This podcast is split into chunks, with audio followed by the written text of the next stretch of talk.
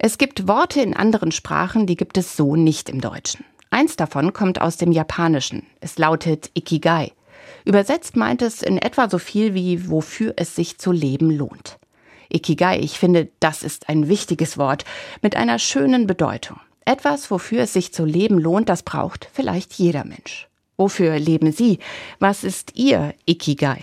Für mich sind das meine Familie, meine Freundinnen und Freunde all die Menschen, die mich auf meinem Lebensweg begleiten.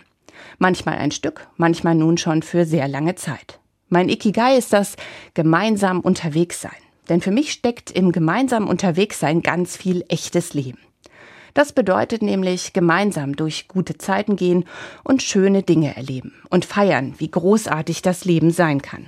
Und das bedeutet auch, gemeinsam durch Trauer und Zeiten des Verlustes, der Angst und Anspannung zu gehen. Denn auch diese Wegstrecken gehören zum Leben dazu. Gemeinsam aber gehe und trage ich sie ein Stück besser.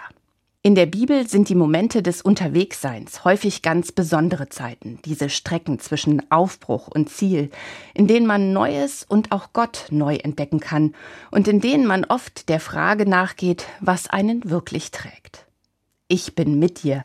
Ich behüte dich, wohin du auch gehst, und bringe dich zurück, sagt Gott einem, der unterwegs ist, fest zu. Das trägt. Und das ist es auch für mich. Egal, was mir auf meiner Reise begegnet, egal durch welche Höhen und Tiefen ich gehe, im gemeinsamen Unterwegssein liegt mein Ikigai. Das, wofür es sich trotz allem und in allem zu leben lohnt.